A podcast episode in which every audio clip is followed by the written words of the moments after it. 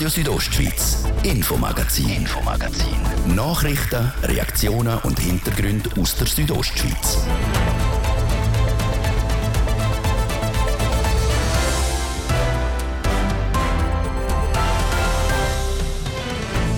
In genau einem Monat wählen wir unsere Vertretung in Bundesbern.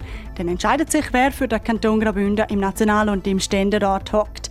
Darum fühlen wir jetzt schon mal den Puls und schauen, welche Partei bei der Bündner Bevölkerung vorne liegt. Denn eine Bündnerin könnte bald erste Goalie vom Schweizer Nationalteam im Shooter sein. Wir haben ihr einen Besuch abgestattet. Und der HC Davos steht heute Abend gegen die Rapperswil Jona Lakers auf dem Eis.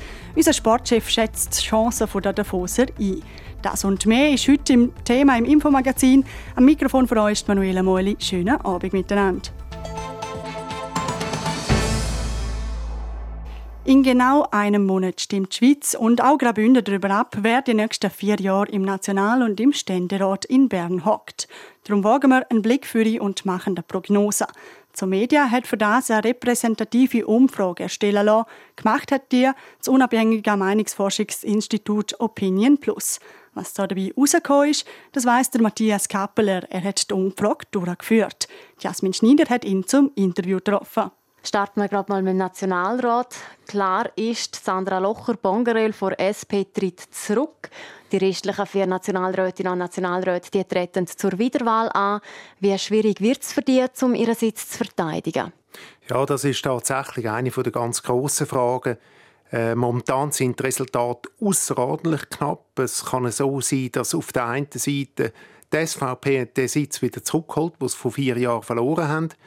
Es kann aber auch sein, dass die SP den Sitz halten kann. Dort spielen auch die Listenverbindungen eine wichtige Rolle. Und äh, jetzt momentan von der Umfrage das äh, herzudeuten, ist äh, die SVP sicher leicht im Front, aber es ist so nöch, dass man statistisch das nicht können, äh, sagen ob jetzt die SP den Sitz verliert und die SVP den gönnt oder ob alles beim Gleichen bleibt. Also in dem Fall eben Ausgangslage eher so, dass die SVP ihren zweiten Sitz wieder zurückholt, was vor vier Jahren an die SP verloren haben. Was spielen da für Gründe rein, dass es so rauskommen könnte? Ja, es war vor vier Jahren schon außerordentlich knapp, wie der Sitz verloren gegangen ist. Man hat äh, damals auch äh, Listenverbindungen gehabt. Äh, das Mal ist es so, dass das rot-grüne Lager eher verlieren tut. Es sind zwar relativ moderate Rückgänge, es sind nicht der Erdrutsch, den wir da zu erwarten haben, aber halt der leichte Verlust auf, äh, bei Rot-Grün und der leichte Zuwachs bei der SVP macht das halt, dass das knappe Rennen von vier Jahren weiterhin knapp ist, aber das mal das Pendel auf die andere Seite dürfte zurückschlagen zugunsten der SVP. Die SVP ist nicht mit einer grossen Parteienlistenverbindung eingegangen, anders die links-grünen Parteien, die SP, die Grünen und die Grünen-Liberalen. Wird Ihnen das trotzdem nichts nützen in dem Fall? Ja, das können wir heute zum heutigen Zeitpunkt nicht genau sagen, weil es alles im Fehlerbereich ist, wie so eine Umfrage halt einfach mit sich bringt. Aber äh, so wie jetzt die Zahlen liegen, ist es tatsächlich so, dass äh, die SP mit einem Sitzverlust rechnen muss. Eine Listenverbindung eingegangen sind ja die Mitte und die FDP. Laut dieser Umfrage wird die Mitte besser abschneiden. Könnte es jetzt also sein, dass am Schluss die Mitte mit zwei Sitzen rausgeht und die FDP leer? Theoretisch ist das rechnerisch möglich. Momentan ist aber das Momentum bei der, bei der FDP. Äh, die FDP sieht mindestens jetzt so aus, dass sie den Sitz halten können. Die Mitte-Partei hat ganz, ganz einen marginalen Zugewinn. Äh, die FDP verliert ganz knapp. Momentan gehe ich davon aus, dass dort die Listenverbindung äh, alles beim Alten bleibt, also ein Sitz für die Mittepartei und ein Sitz für die FDP. Bis zu den Wahlen geht es eigentlich genau noch einen Monat. Was können jetzt Parteien machen, die laut Umfrage nicht so gut abschneiden, um das Ergebnis noch zu ändern, wie jetzt eben gerade die linken Parteien? Ich sage immer, äh, wenn die eine Partei der anderen äh, ein Prozent vielleicht äh, wegnehmen kann und äh, das auf sich kann vereinen, dann ist das zwar gut und recht, aber dort liegt nicht das grosse Potenzial. Das grosse Potenzial liegt bei den Leuten, die noch nicht wissen, was sie werden stimmen. Das sind im Kanton Graubünden bei den Nationalratswahlen immerhin 17 Prozent von Leuten, die an die Urne gehen wollen die also an den Wahlen teilnehmen wollen, aber sich noch nicht entschieden haben, welcher Partei sie werden Stimme geben Und dort ist das Potenzial viel, viel größer und es ist auch viel einfacher, die Leute äh, an sich zu binden, als wenn man jetzt als Nichtwähler Wähler machen will oder wenn man vielleicht vom SP-Wähler zum SVP-Wähler den Transfer machen Das ist viel, viel schwieriger. Darum Parteien sollten sich auf die äh, noch unentschlossenen äh, Wählerinnen und Wähler konzentrieren. Dort liegt das grosse Potenzial. Gewählt wird ja auch der Ständerat und auch da haben sie über Umfrage der Ständerat untersucht. Namhafte Kandidaten sind eigentlich die beiden bisherigen, der Martin Schmidt für die FDP und der Stefan Engler für die Mitte. Und die Wahl die ist eigentlich auch schon ziemlich sicher. Ja, so wie es aussieht, äh, und das ist äh, das Wahlsystem vom Kanton Graubünden, wo diesen beiden natürlich hilft, dass sie, äh, wenn keine andere Kandidatin oder kein anderer Kandidat äh, mit einem grossen Namen dasteht, tut, dass die beiden bisherigen den Schritt im ersten Wahlgang dürften machen und auch das absolute Mehr dürften erreichen. Es gibt andere Kantone, wo zum Beispiel die Lehrstimmen mit ihnen spielen und äh, da wird es dann schon anders aussehen. Das ist aber im Kanton Graubünden nicht der Fall. In genau einem Monat sind die Wahlen. Matthias Kappeler, wie weit darf man die Ergebnisse von Ihrer repräsentativen Umfrage auch als Prognose nehmen? Ich wehre mich eigentlich immer ein bisschen gegen das Wort Prognosen und zwar aus einem ganz einfachen Grund. Unsere Umfrage hat äh, Gültigkeit für den Moment, wo sie durchgeführt worden ist oder für kurz danach, so wie jetzt das heute der Fall ist auch. Ähm, Prognosen sind es daher nicht, weil die Parteien und die Kandidaten, die machen natürlich noch recht viel Wahlwerbung, die sind auf der Straße, die kontaktieren die Leute und äh, das ist etwas, wo hoffentlich, äh, das sage ich jetzt als interessierte Bürger, hoffentlich auch ihre Spuren hinterlassen. Und äh, dann haben wir den anderen Effekt, wenn irgendwo ein grosses Ereignis stattfindet, wir haben das schon diverse Mal gehabt, dann kann das so eine äh, Wahlumfrage tatsächlich komplett über den Haufen rühren. Ich will da die Wahl im Kanton Zürich erinnern, wo die Umfrage kurz vor und die, äh, die Wahl nachher kurz nach dem tragischen Ereignis von Fukushima war. Das hat dort den Grünen und den Grünliberalen unglaublich Schub gegeben und die Bürgerlichen äh, haben sich so knapp können halten, währenddem dann nachher eben die Mittepartei oder damals die CVP massiv verloren hat. Der Matthias Kappeler hat uns heute aber nicht nur darüber Auskunft gegeben, was bei dieser Umfrage herausgekommen ist, sondern auch, wie er die Umfrage geführt hat. Wir haben den Fragebogen wie bei Wahlumfragen üblich äh, erstellt, in Absprache mit dem Auftraggeber haben dann nachher die Probanden online angeschrieben. Die haben also ein E-Mail von uns bekommen. Das sind alles Personen, die sich schon bereit erklärt haben, einmal bei Umfragen teilzunehmen. Und daraus sind dann noch 1512 Stimmberechtigte hervorgegangen. Online-Befragungen sind heutzutage qualitativ eine viel bessere Methode als zum Beispiel per Telefon. Schwieriger ist es bei den älteren Generationen. Da wohnen die viele im Heim, die können man telefonisch nicht befragen. Aber der ganz große Teil, über 95 Prozent der Bevölkerung, können wir mit telefonischen Interviews zwar nicht mehr so gut erreichen, dafür aber mit Online-Interviews und darum tun wir seit einigen Jahren Wahlumfragen, solche, die qualitativ gut sein müssen, mittels Online-Interviews durchführen. Damit eine Umfrage repräsentativ ist, muss es nicht eine grosse Zahl an Interviews sein, wie der Matthias Kappeler sagt. 1000 Interviews in den USA sind gleich repräsentativ wie 1000 Interviews im Fürstentum Liechtenstein oder eben in Graubünden. Viel wichtiger als die Zahl der Befragten ist, wie werden die Personen ausgewählt, die befragt werden. Als Beispiel, wenn ich eine Popularitätsumfrage machen über Eishockey-Club in der Schweiz und die Interviews rein nur im Kanton Graubünden durchführen, dann gehe ich mal davon aus, dass der HC Davos wesentlich häufiger genannt wird, wie zum Beispiel der EHC Biel oder äh, der HC Lugano. Darum wissen die sie dank dem kantonalen Statistischen Amt, wie viele Junge, wie viele Ältere gibt es im Kanton Graubünden, wo die Leute wohnen, wie ihre Haushaltszusammensetzung ist und so weiter. Anhand von dem und der Daten, wo Opinion Plus schon hat, tun sie dann die Leute auswählen. Das ist der Beitrag von Livio Biondini. Weitere Einschätzungen zu dieser Umfrage hören und sehen in der Sendung «ESSO diskutiert» ab halb sieben auf TV Südostschweiz. Sie sind kaum als Kulturgut aus dem Kanton Glarus mehr wegzudenken. Klar natürlich. Die letzte Produktionsstätte im Kanton stellt aber bald schon ihre Maschinen ab. Stellt sich die Frage, wie geht es jetzt weiter mit diesen Glarner Tüchli? Jasmin Schneider. Bis Ende Jahr werden noch Glarner Tüchli produziert. Nachher ist Schluss. Vor einer Woche ist bekannt worden, dass die Druckerei Mitlödi per Ende Jahr zumacht. Das wirkt sich auf die Firma Blumer aus, wie CEO Susanne Hauser sagt. Die Schwandner Firma hat das Originaldesign der Glarner Tüchli vor bald 200 Jahren auf den Markt gebracht. Und auch heute ist das Hauptgeschäft der Firma der Verkauf von Glarner Tüchli, die sie in der Zeitendruckerei Mitlödi drucken lassen. Ja, ist natürlich wieder einmal mehr wie vor drei Jahren. Ist das eine Katastrophe für uns, weil ja, das ist nachher nicht mehr gesichert, dass das ein Made in Switzerland ist. Schon vor drei Jahren war die Druckerei Mitlödi kurz vor der Schliessung. Die Altra Management AG hat sie dann erhalten. Die Pläne sind gescheitert. Wie der Leiter Fritz Trümpi gegenüber der Glarner Nachrichten sagt, sagt zum einen die Produktion zu teuer. Zum anderen hat die Altra Management AG keinen passenden Betriebsnachfolger und Eigentümer finden doch wie geht es jetzt weiter mit den Glarner Tüchli? Bis jetzt ist das Glarner Tüchli zu 100% ein Schweizer Produkt.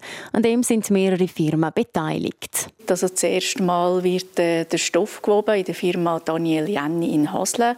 Dann wird der Stoff bleicht, dann wird er bedruckt, dann wird er in der Seidendruckerei Mittlödi auch ausgewaschen, fixiert und dann geht es weiter zum äh, den Saum machen und dann kommt es dann am Schluss zu uns zurück und dann wird es kontrolliert und bügelt, als Lager gelegt und dann verkauft. Für Susanne Hauser ist klar, an dem Prozess soll sich nicht viel ändern. Darum sucht sie jetzt nach einer passenden Schweizer Firma, die neu die Arbeit übernehmen kann, die bis jetzt die Druckerei Mitlödi gemacht hat. Es gibt verschiedene Druckerien in der Schweiz, nicht allzu viel. Die haben aber je nachdem ein anderes Verfahren. Das müssen wir jetzt abklären, ob das dann wieder gleich äh, zustande kommt, wie das war, weil wir wollen ja die gleiche Qualität weiterhin bieten und da sind wir jetzt in, in Verhandlung und aktiv am Suchen.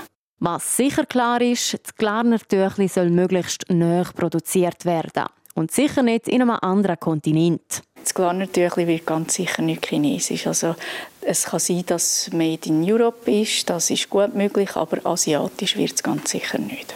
Kurzfristig sollten laut der Susanne Hauser am Kanton die Glarner Tüchli nicht ausgehen. Bis Ende Jahr wird die Firma Blumer noch möglichst alle Stoffbahnen bedrucken lassen, die sie an Lager haben. Gleichzeitig kann die Kundschaft Bestellungen aufgeben, die man bis im Dezember abarbeiten kann sodass es dann einen grossen Vorrat gibt und die Klarnertüchli bis zum eidgenössischen Schwingfest 2025 nicht ausgehen. Der Beitrag ist in Zusammenarbeit mit TV Südostschweiz entstanden. Das Schweizer Fußballnationalteam der Frauen startet heute Abend gegen Italien in die Nations League. Im Schweizer Team da beschäftigt vor allem etwas die Frage, Wer ist nach dem Rücktritt von langjähriger Stammgoalin Gael Thalmann die neue Nummer 1 zwischen den Pfosten? Grosse Hoffnung macht sich auch die Bündnerin Livia Peng, der Roman Michel, über ihre Chancen. Der Start in die Nations League ist für das Schweizer Nationalteam auch der Start in eine neue Ära. Gerade für sie, die Bündnerin Livia Peng. Nach dem Rücktritt von der langjährigen Stammgoalie Gail Thalmann werden die Karten auf der Goalie-Position neu gemischt. Es ist natürlich eine neue Chance, jetzt. es ist eine neue Ausgangslage und ich freue mich extrem da zu sein. Ich gebe in jedem Training Vollgas, ich gebe in jedem Training alles und ich hoffe dann, dass es belohnt wird. Die letzten Monate sind bei der 21-Jährigen ziemlich turbulent Im letzten Sommer wagt sie vom Doublegewinner FC Zürich den Schritt ins Ausland, wechselt zum schwedischen Club Hecken. Nach nur einem halben Jahr folgt Lai nach Levante in Spanien. Und vor ein paar Wochen dann der Wechsel zu Werder Bremen. Viele Erlebnisse, die helfen sollen, im Nationalteam die neue Nummer 1 zu werden. Im letzten Jahr habe ich sehr viel gelernt, habe sehr viel Erfahrung sammeln. Bei Werder habe ich gut angefangen, äh, fühle mich wohl im Team, fühle mich wohl in der Stadt. Ich gebe einfach Vollgas in jedem Training. Am Schluss entscheidet der Trainer oder die Trainerin in unserem Fall und ich gebe einfach Vollgas. Logisch schwingt im Hinterkopf auch die EM 2025 mit der nächsten Grossanlass mit dem Nationalteam und das erst noch im eigenen Land. Da hilft es, dass sich Livia Peng nach einem Jahr mit wenig Spielpraxis in der Bundesliga auf Anhieb hat können einen Stammplatz erkämpfen Bremen passt jetzt mir sehr gut, weil sie halt meinen offensiven Spielstil sehr wertschätzen und auch wenn das ein Goalie so mitspielt und das ist am Schluss das gewesen, warum ich gesagt habe, ich, ich gehe dorthin und ich habe einfach Unterstützung gemerkt von ihnen und probiere jetzt auch das umzusetzen. Italien und Spanien heissen die Gegner vom Nationalteam zum Start der Nations League. Gerade an die Weltmeisterinnen aus Spanien haben die Schweizerinnen keine guten Erinnerungen. Im WM-Achtelfinal hat es ein 1 zu 5 Klatschen gegeben, wo Livia Peng von der Bank aus erlebt hat. Ein Auftritt, der rund zwei Monate später nochmal thematisiert worden ist. Wir haben auch sehr viel Positives in dem Spiel, obwohl das Resultat am Schluss nicht gut war. Und auf dem müssen wir aufbauen. Also wir haben auch wieder neue Schwerpunkte jetzt gesetzt, ähm, vor allem auch im Umschalten. Und ja, das probieren wir jetzt umzusetzen. Spanien ist natürlich ähm, ja, Weltmeister, also es wird äh, brutal schwer, aber wir freuen uns extrem auf die zwei Spiele. Italien auch, kämpferisch mega stark, auch spielerisch gut. Es sind zwei super Mannschaften. Allgemein auch mit Schweden haben wir eine super Gruppe verwünscht, wo sehr gute Mannschaften sind, aber wir freuen uns extrem, äh, uns gegen die Besten zu messen und wir werden alles gehen in diesen Spiel. Für die Schweiz geht es in der Nations League um ein gutes Abschneiden und um ein Olympiaticket. Livia Peng, die will sich zusätzlich den Platz im Goal krallen. Neben der Livia Peng hat aber noch eine weitere Bündnerin Chancen auf den Platz im Goal, Zeraina Friedli. Die Engadinerin spielt seit dem Sommer in Belgien. Die 30-Jährige verpasst den Auftakt zur Nations League aber wegen einer Fußverletzung. Der Match Schweiz gegen Italien heute Abend startet am halb acht.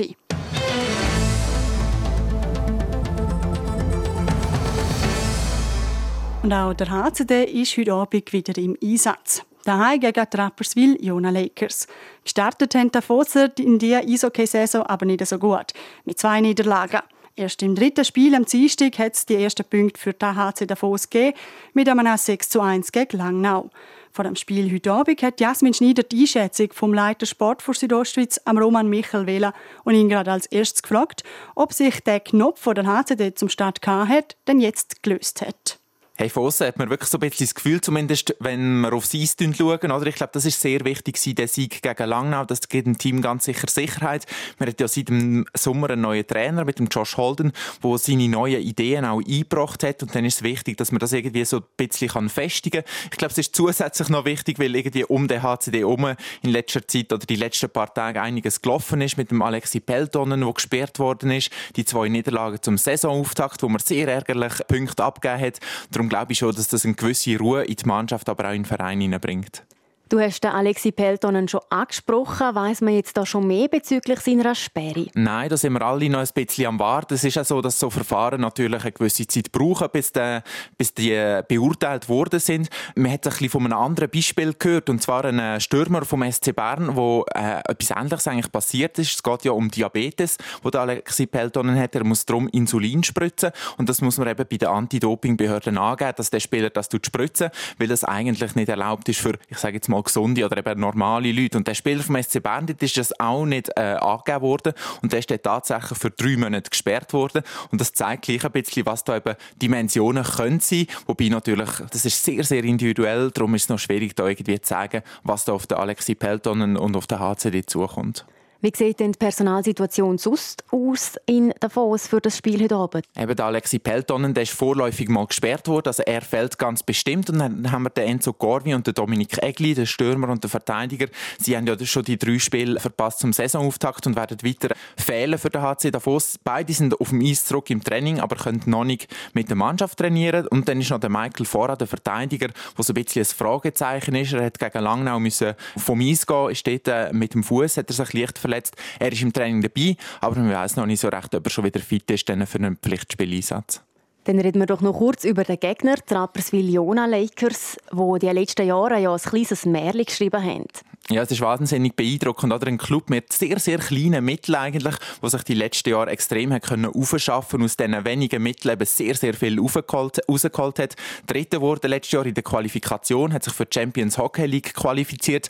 Der Start jetzt, der ist auch so ein bisschen mittelmäßig gelungen, sage ich jetzt mal. Ein Sieg jetzt gegen, gegen den SC Bern. Sonst hat man äh, die weiteren zwei Partien hat man verloren. Also die Lakers, die sind so ein bisschen in einer Tabellensituation wie der HC Davos. Und wenn natürlich der Fehlstart ist ein grosses Wort, aber den Start auch ein bisschen korrigieren.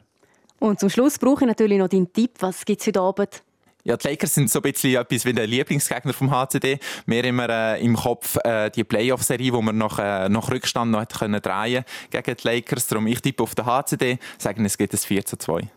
Ob die Einschätzung stimmt, das zeigt sich heute Abend am Viertel vor 8 Dann startet der Match vom HCD gegen die Rapperswil Jona Lakers.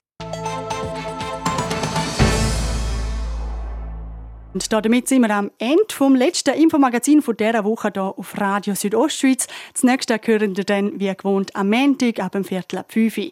Wenn ihr etwas verpasst habt, die ganze Sendung zum Nachlesen findet ihr online auf rso.ch oder überall dort, wo es Podcasts gibt. Am Mikrofon verabschiedet sich Manuela Meuli. Danke fürs Zuhören und ciao zusammen. Radio Südostschweiz, Infomagazin, Infomagazin. Nachrichten, Reaktionen und Hintergründe aus der Südostschweiz.